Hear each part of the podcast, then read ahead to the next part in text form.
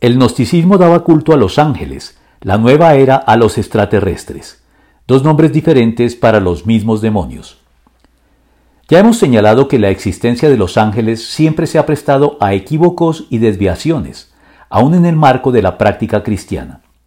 La Biblia afirma su existencia, ciertamente, pero no autoriza el acceso directo a ellos, ni mucho menos la adoración a ellos, que es la esencia de la idolatría pagana pues los ángeles caídos o demonios, deseosos de obtener para sí la adoración debida solo a Dios, promueven esta idolatría para camuflarse detrás de las imágenes de los ídolos paganos y recibir así la adoración de sus seguidores.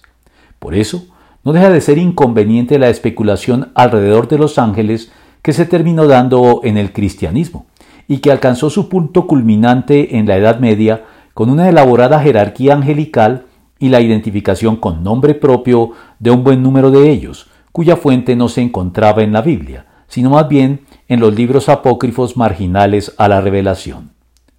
El gnosticismo, que infiltró a la Iglesia de manera temprana antes de ser expulsado de ella, concebía ya en el primer siglo una lista de seres espirituales que emanaron de Dios y hacían de mediadores para con él, contra los que Pablo advierte, no dejen que les prive de esta realidad ninguno de esos que se ufanan en fingir humildad y adoración de ángeles. Colosenses 2.18.